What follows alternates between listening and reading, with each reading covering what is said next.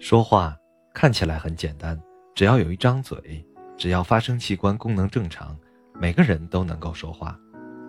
但是，说话又是一门艺术，即便是针对同一件事，表达大致相同的意思，换了不同的人，结果就会大相径庭。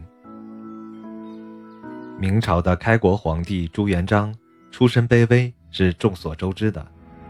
这在鼓吹君权神授的古代社会。也是统治者所避讳的。朱元璋做了皇帝以后，有一天，有一个朋友跑来求见。见面之后，此人对朱元璋说：“哦，我主万岁！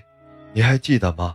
从前我们替别人放牛，有一天我们在芦花荡里把偷来的豆子放在瓦罐里煮，还没等煮熟呢，大家就抢着吃，结果呀，把瓦罐打破了，撒了一地的豆子。”汤都泼到泥地里了，可陛下却只顾得从地下满把的抓豆子吃，却不小心连红草叶子也送进嘴里去了。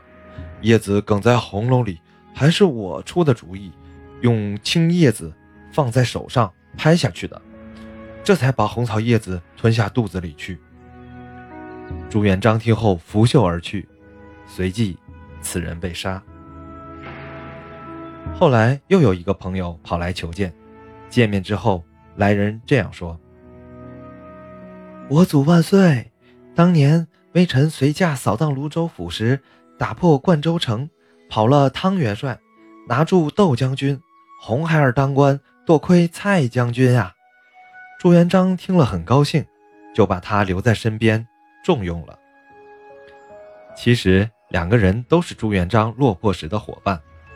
所说的又是同一件事儿，结果一个人被重用，得享荣华富贵，另一个人却为此丢掉了性命。为什么呢？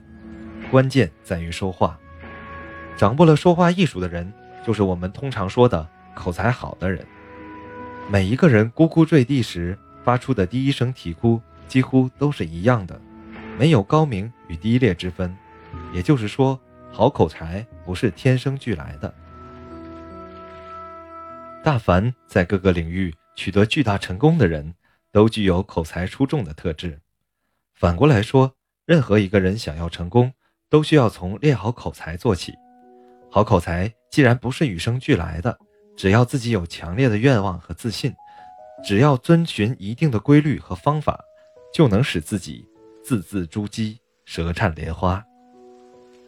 练好口才，提高自己的说话能力。进而熟练掌握和运用说话这门艺术，有些准备工作是不可少的。正所谓磨刀不误砍柴工。本章此后各节将从内外两个方面对相关的内容做详细介绍。